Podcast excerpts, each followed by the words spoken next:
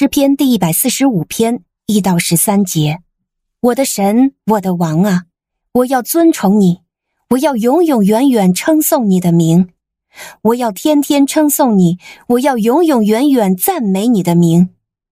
耶和华是至大的，配受极大的赞美，他的伟大无法测度。世世代代的人都要称赞你的作为，他们要传扬你大能的作为，他们要讲述你威严的尊荣，我也要默想你奇妙的作为。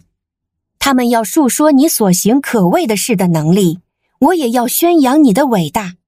他们要传述你可纪念至善的名，也要歌唱你的公义。耶和华有恩典，有怜悯，不轻易发怒，大有慈爱。耶和华善待万有，他的怜悯临到他一切所造的。耶和华，你一切所造的都要称谢你，你的圣名也要称颂你。他们要讲论你国的荣耀，也要述说你大能的作为，好使世人知道你大能的作为和你国威严的尊荣。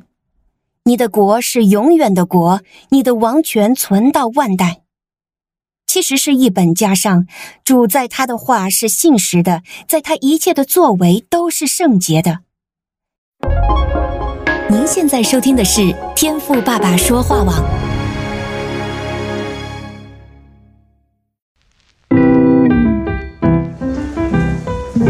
美好的一天，不论你是在早上、中午还是晚上。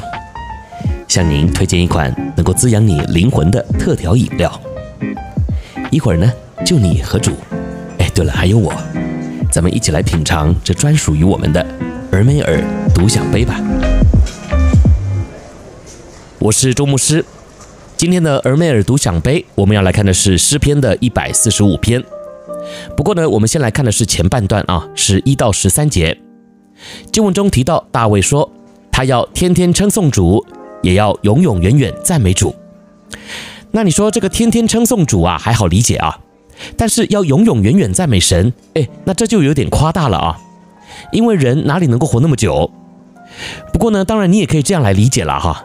就是身为神的儿女呢，即便啊将来我们会离开这个有限的世界，但因着我们有永生啊，所以啊之后到了新天新地，我们呢一样也会在天上来赞美神。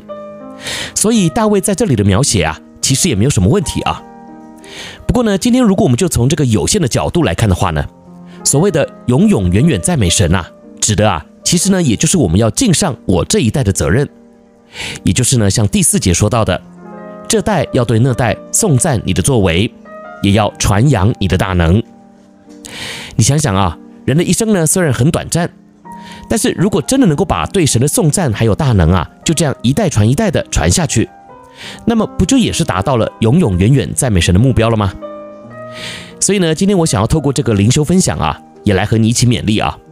也就是呢，面对传福音的使命还有托付，请问你有尽上你这一代的责任吗？特别啊，现在的社会脉动啊变得很快。之前呢，我们常常听到什么科技日新月异啊，那现在呢，还真的就是这样哦。新科技的发明啊，都已经快到啊，我们根本就来不及吸收的程度。也就是呢，我们现在所用的东西啊，虽然呢可能是最新的产品，诶，但可能呢并不是最新的科技哦。就拿我们最常见的科技产业啊，手机来说好了啊。现在呢，你所买到的最新款的手机啊，其实呢对手机制造商来说啊，很有可能啊，其实是他们库存中啊上几代的产品。也就是说呢，假设啊你用的是某手机大厂的第十四代手机啊。那么其实呢，这个手机厂啊，目前应该已经开发到了第十七代了啊，甚至还有可能啊，他们正在研究的啊是第十八代了。好，那当然呢，我今天并不是要和你讲啊，科技多么的超前，手机啊有多么的厉害，但我想要透过这个迅速变化的科技呢，来提醒你啊，时代啊是一直在变，在更新。那我们呢？我问的啊是基督徒，我们有没有跟上时代的脚步呢？我们有没有活在当下，把福音带到这个时代当中呢？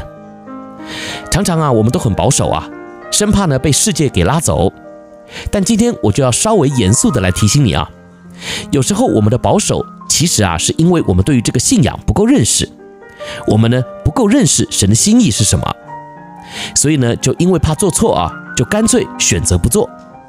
所以呢，与其说好听的啊叫做保守，但其实呢，说白了就是裹足不前，不敢为主跨出信心的那一步。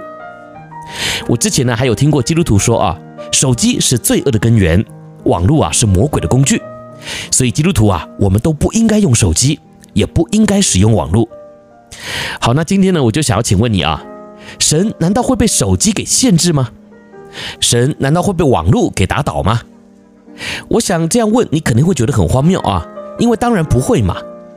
但是为什么有些基督徒就还是这么样的保守呢？这个不敢用，然后那个不敢做的。所以今天呢，我就是想要来提醒你啊，你既然活在了这一代，那么你得要尽上的就是属于这一代的责任，而不是还一直活在上一代。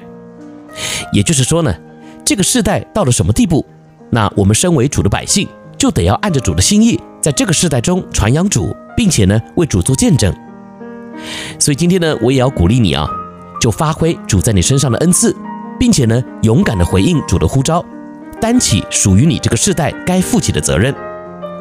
我相信啊，当我们每一位啊属主的百姓都有这样的观念时，神的名就将会如大卫的祷告一样，将被传至永永远远了。